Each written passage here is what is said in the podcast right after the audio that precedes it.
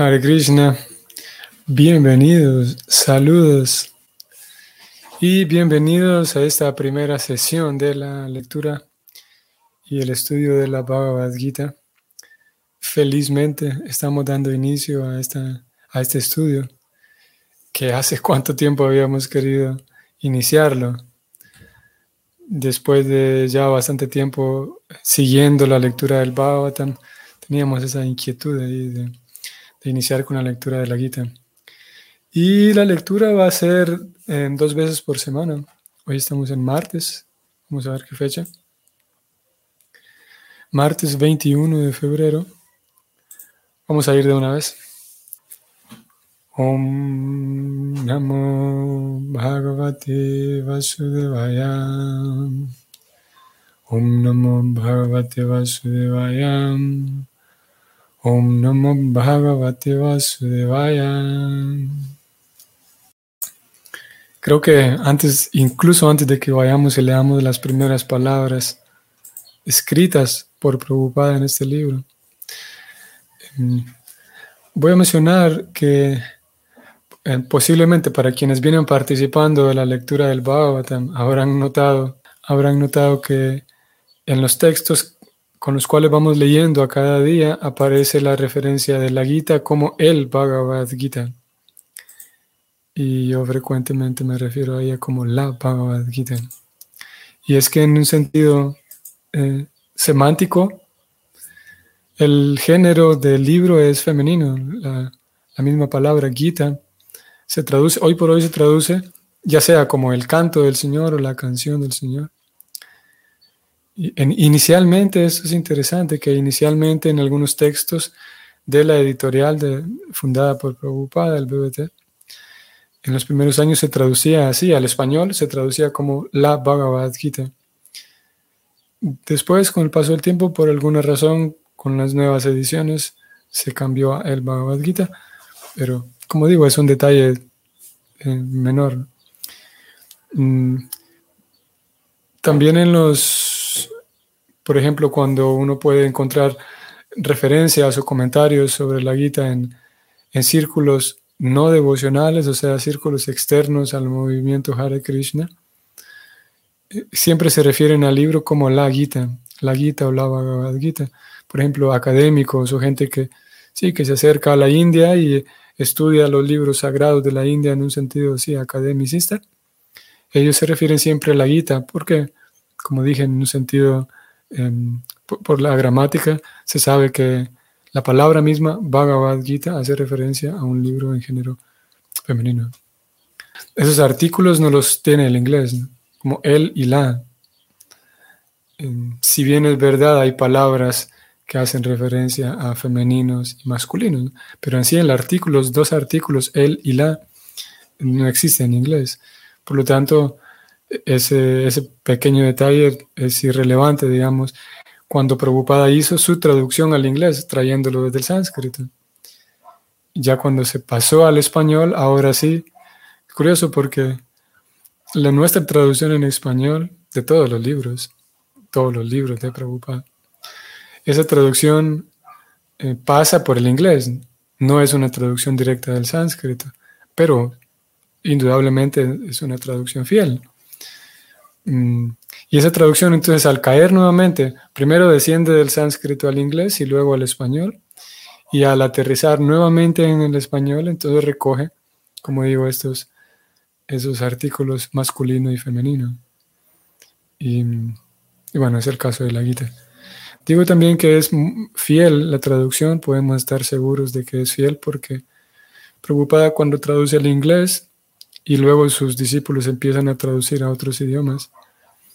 Él con mucha frecuencia, cuando por ejemplo venía una nueva traducción y le traían una traducción en un idioma nuevo, entonces, o una nueva traducción en un idioma diferente en inglés mejor. Entonces él pedía a, sus discípulos, a alguno quien estaba ahí, usualmente es a quien traía el libro, que él pedía que lea un fragmento en, en el idioma nuevo y que lo traduzca al inglés para checar así brevemente la, fidelidad. Y todos los libros, puede ser que este sea un dato muy pequeño también, pero es relevante. que todos los libros fueron traducidos, incluso hoy por hoy, en, ausencia de Prabhupada, habiéndose ido él en el 77, esos libros siguen traduciéndose por, sigue haciéndose ese trabajo de traducción por Vaishnavas. Eso es importante. Es importante porque no solamente es el acto de traducir un libro de un idioma a otro, sino que se está hablando de Krishna. Es, es como si, sí, como si tuviéramos que contratar buenos cantantes o buenos cantores o buenos músicos para cantar el kirtan en el templo. Los devotos, porque tienen devoción, pueden cantarle a Krishna, recordar a Krishna y cantar con devoción. Y similarmente en, el, en todas las actividades relacionadas con la prédica, ya sea la traducción de libros, como lo hizo Prabhupada, del sánscrito al inglés, y luego a otros idiomas, como en el caso de las siguientes traducciones. Y si es un Vaishnava quien está haciendo esa labor, es mucho mejor, porque el Vaishnava sabrá eh, reconocer, sabrá identificar qué es lo que está haciendo. No solamente es traduciendo palabras y ya, sino que está transmitiendo a Krishna en un idioma nuevo. Y la editorial BBT, hasta el día de hoy, eh, hace eso, sus traductores son Vaishnavas. Y en general, todas las personas envueltas en, la editorial son Vaishnavas. Vamos entonces a ir al texto. Mm, durante algún tiempo estuve, antes de ir al texto, estuve pensando cómo íbamos a hacer esta lectura de la Gita. Si saltábamos directamente al texto primero, si procedíamos en orden desde, desde la primera palabra escrita hasta eventualmente llegar al texto primero. En un momento pensé que podríamos ir directamente al texto, al primer texto del primer capítulo, y que cada persona leyera, a quien, quien deseara, leyera la introducción, el prefacio y lo demás. Después estuve pensando que, bueno, en todo caso sería mejor leer la obra completa. Y es lo que vamos a hacer en esta mm, descripción de, la escena, que es lo, primero que encontramos aquí. Voy a ir un poco más atrás todavía y voy a todavía un poco más atrás para quienes no conozcan aquí donde me encuentro. Esta, esta página es mm, Bhaktivedanta Veda Base. Veda Base. Es este sitio en el cual se encuentran los libros de Prabhupada. Y vamos a entrar aquí en la guita, que es aquí mismo en donde leemos el Bhagavatam. Entramos aquí a la guita. Hay algunas mm, ligeras diferencias. A ver, no ligeras diferencias, sino a veces hay, más bien quiero decir, algunas porciones o algunos em, elementos que están incluidos en el texto impreso, pero no están incluidos aquí. Por ejemplo, voy a ir brevemente a cualquier texto, nada más para que veamos este ejemplo. Por ejemplo, aquí estoy en el texto 1 del capítulo 3. En la edición impresa, ustedes habrán notado que aparece la, los eh, no los diacríticos, sino la, el Devanagari, que es la escritura sánscrita. En esta versión digital que estamos observando aquí, no aparecen, no está incluido eso en el estudio que vamos a hacer ahora no lo necesitamos, pero bueno, para que sepamos que existe eso. Y en algunos otros libros, por ejemplo, eh, sucede que no, no está incluida la introducción, sino que en esta plataforma digital se incluyó directamente, se pasó al texto. Esos pequeños detalles suceden. Lo que vamos a hacer nosotros entonces es ir leyendo conforme lo que tenemos aquí si hay algo que no está incluido aquí, pero que está incluido en el, libro impreso, pues lo vamos a pasar por alto. Ok, dicho eso, ahora sí, comenzamos. Aquí estamos, descripción de la escena. Preocupada escribe lo siguiente. Descripción de la escena. Aunque repetidamente publicado y leído por sí mismo, Mm. Perdón, un punto más. mencionaba lo de la Gita y el Gita mm, inicialmente, ¿no? Y voy a seguir con mi misma costumbre, la que traigo desde la lectura del Bhagavatam. Y en cada ocasión, cuando se haga, se haga referencia a la Gita en el mismo libro, si bien es verdad, está escrito como el Bhagavad Gita aquí, yo voy a, ir haciendo el cambio en mi lectura y referirme a ella como la Gita. Puede ser un poco mm, no, no molesto, tal vez brevemente incómodo. Em, pero bueno, lo, hago en, tratando de acercarme más al, a la... Mm, teniendo más, tratando de tener más fidelidad al, libro mismo. Si bien es verdad, aquí aparece de vuelta como el Gita, voy a referirme a ella como la Gita, y de esa manera vamos mm, asimilando más de maneras, a través de un pequeño detalle, vamos asimilando más apropiadamente el texto. Ahora sí, vamos a leer. Aunque repetidamente publicado y leído por sí mismo, la Bhagavad Gita aparece originalmente como un episodio del antiguo Mahabharata, la historia épica sánscrita del mundo antiguo. El Mahabharata relata los sucesos que condujeron a la presente era de Kali. Fue al comienzo de esta era, unos 50 siglos atrás, cuando Sri Krishna apareció y explicó la Bhagavad Gita a su amigo y devoto Arjuna. Bueno, aquí me detengo brevemente y es que, como aquí Prabhupada lo describe, este Mahabharata es un libro muy extenso y la Bhagavad Gita es apenas un par de capítulos, una sección muy pequeña, muy reducida de todo el libro. Y es un libro fascinante también, Mahabharata. Seguimos leyendo. Su conversación entre Krishna y Arjuna, uno de los diálogos filosóficos y religiosos más sobresalientes que haya conocido el hombre, tuvo lugar inmediatamente antes del comienzo de una guerra, un gran conflicto fratricida entre los cien hijos de Dhritarashtra en el lado, y en el lado oponente sus primos, los Pándavas, los hijos de Pandu. Dhritarashtra y Pandu eran dos hermanos pertenecientes a la dinastía Kuru, que descendía del rey Bharata, un antiguo gobernante de la tierra de cuyo nombre proviene la palabra Mahabharata. Puesto que Dhritarashtra, el hermano mayor, nació ciego, el trono que de otro modo hubiera sido suyo pasó a su hermano menor, Pandu. Cuando murió Pandu, joven aún, sus cinco hijos, Yudhishthira, Bhima, Arjuna, Nakula y Sahadeva, quedaron al cuidado de Dhritarashtra, quien por el momento tomó en realidad el puesto del rey. Así pues, los hijos de Dhritarashtra y los hijos de Pandu crecieron en la misma casa real.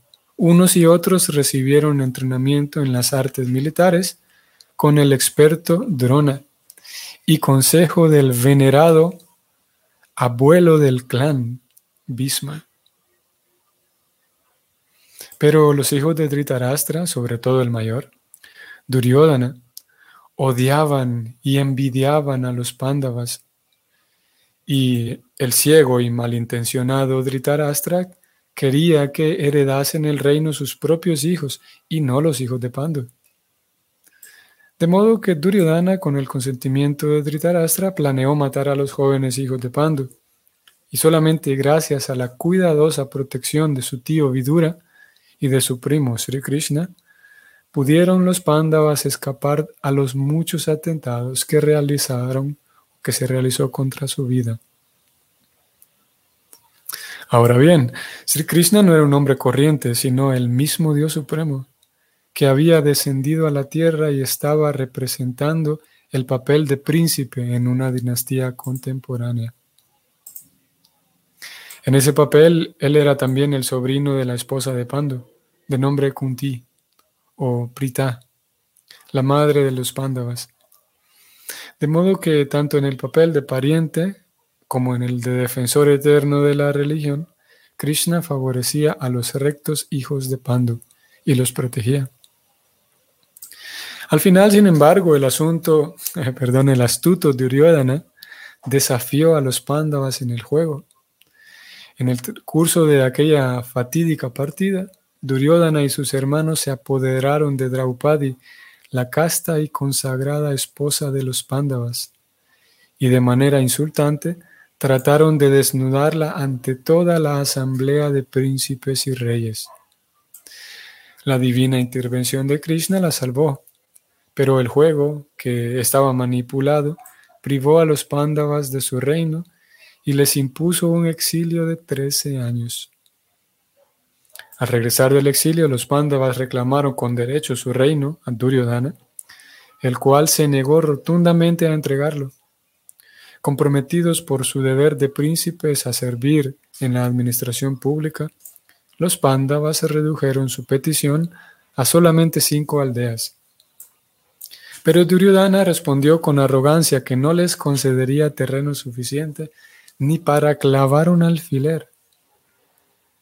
Entonces los pándavas, o hasta entonces los pándavas habían sido tolerantes, pero ahora la guerra parecía inevitable.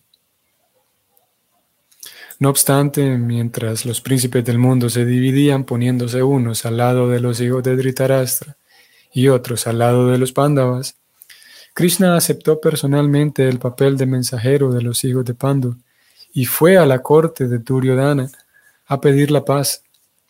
Al ser rechazados sus súplicas, la guerra fue irremediable. Los Pandavas, hombres de la más elevada estatura moral, reconocían a Krishna como suprema personalidad de Dios, pero no los hijos de Dhritarashtra, impíos. Con todo, Krishna se ofreció a participar en la guerra según el deseo de los contrincantes.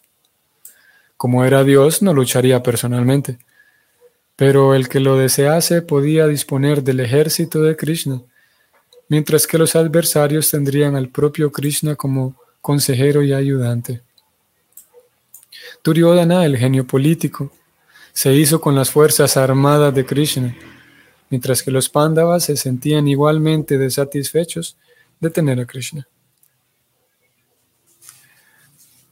De este modo, Krishna fue el auriga de Arjuna, encargándose personalmente de conducir la cuadriga del legendario arquero.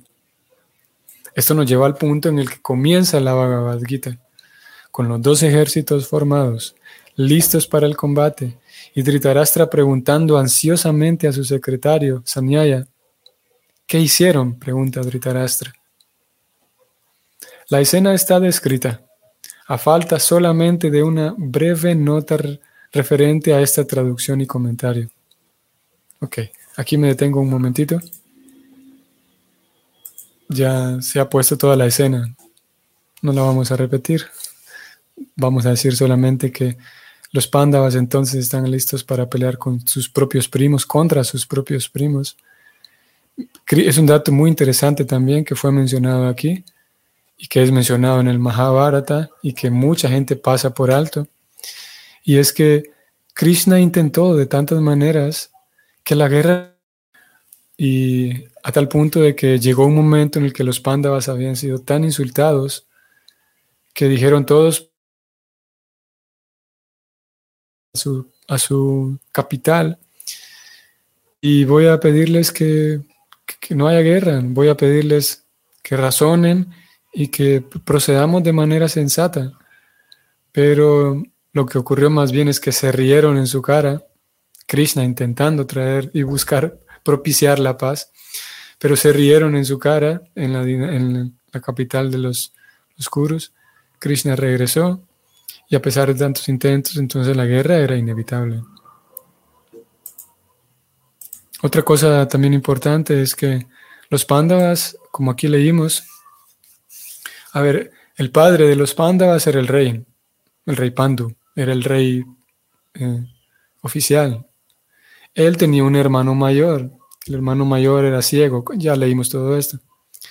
Entonces al morir el rey, Pandu, su hermano mayor es quien queda en el trono, y él siempre había tenido ese se reprochaba a sí mismo, este hermano mayor ciego, se reprochaba a sí mismo haber nacido ciego. Y cuando su hermano murió, él por, por un momento tuvo el trono, se quedó en el trono. Y cuando llegó el momento de que viniera un nuevo rey, él naturalmente quería que el nuevo rey fueran sus hijos, fuera su hijo principalmente, Duryodhana. Y aquí es donde entra el asunto, el, tema crítico, porque si bien es verdad, él quiere que su hijo Duryodhana sea el rey, lo cual es un deseo, vamos a decir, muy comprensible.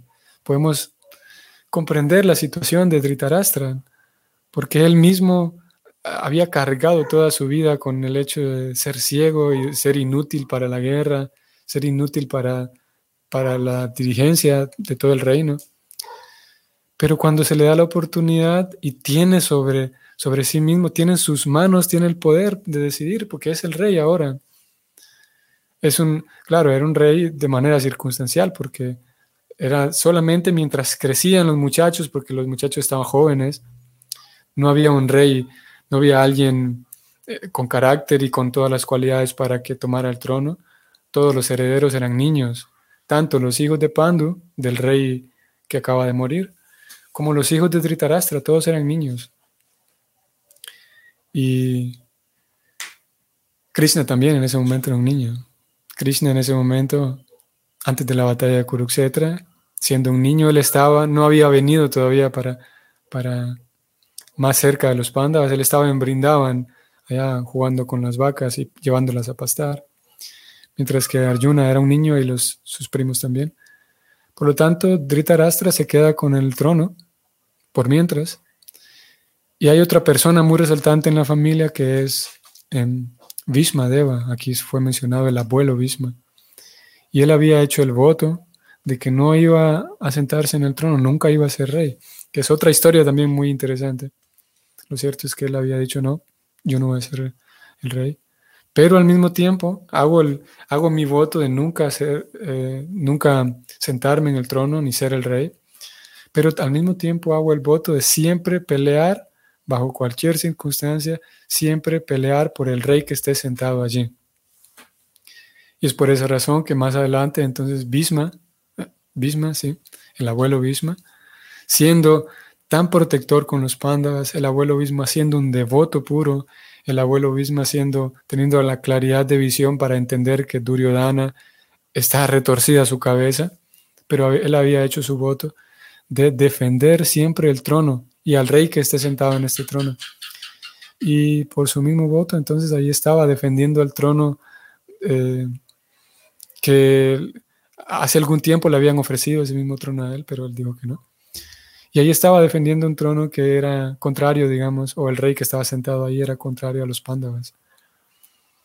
Y el abuelo Bisma entonces no puede ser rey, lo único que queda es poner al tío ciego ya cuando los niños van creciendo, todos fueron entrenados por el mismo maestro, tanto Pándavas como Kurus.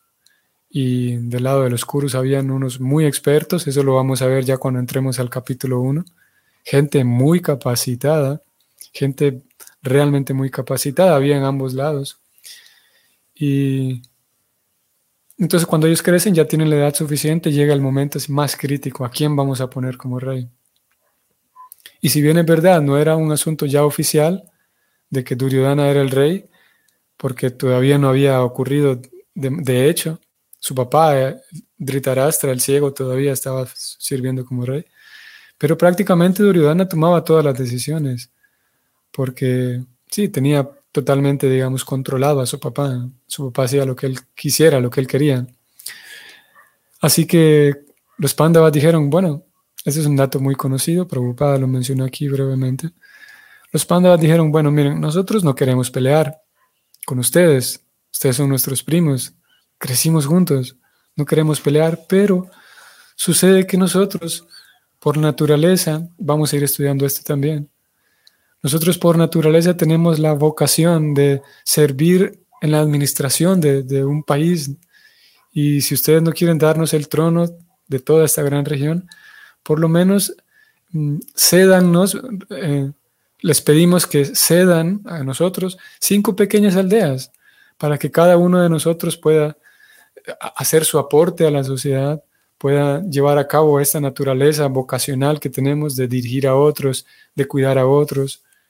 Y ya que no vamos a ser el rey, los reyes de este lugar, de todo el trono, pues pueden cedernos entonces cinco pequeñas aldeas para que podamos vivir de acuerdo con nuestra vocación. Y aquí Prabhupada mencionó eso. Los, los Kurus, especialmente Duryodhana, dijo, no, no me interesa eh, cómo ustedes se van a sentir, no me interesa qué van a hacer con su vida yo no les voy a entregar ni una aldea, ni, ni un pueblito, ni una calle, ni siquiera tierra suficiente para que claven un alfiler. Ustedes vean cómo hacen, pero aquí yo soy el rey y no estoy dispuesto a darles nada. Y como dije, esa, esa escena es muy icónica. No les estoy dispuesto a darles ni siquiera un pedacito de tierra para que quepa un alfiler ensartado, así clavado. Así que vayan a ver que, cómo resuelven sus problemas, porque no son míos esos sus problemas. Y bueno, esa es como dije una escena muy icónica y hay otras también. Los pandas terminan siendo burlados, insultados de tantas maneras. Ellos, a pesar de ser, de tener esa, mm, esa naturaleza así de guerreros y naturaleza en términos de la Gita, naturaleza kshatriya, a pesar de tener esa, esos genes, Sucede que ellos habían crecido en el bosque. La historia misma de los Pándavas también es interesante. Ellos nacieron mientras su papá, el rey Pandu, vivía una época retirado, digamos. Él era el rey, pero vivía retirado. Y en el bosque nacieron los Pándavas. Lo cual significa que los Pándavas antes incluso de tener contacto con guerreros, soldados, armas, realeza, toda la casa real, sirvientes, antes de tener en contacto con toda esa vida, ellos tenían contacto con sadhus, con sabios que vivían en el bosque, que se dedicaban a recitar las escrituras.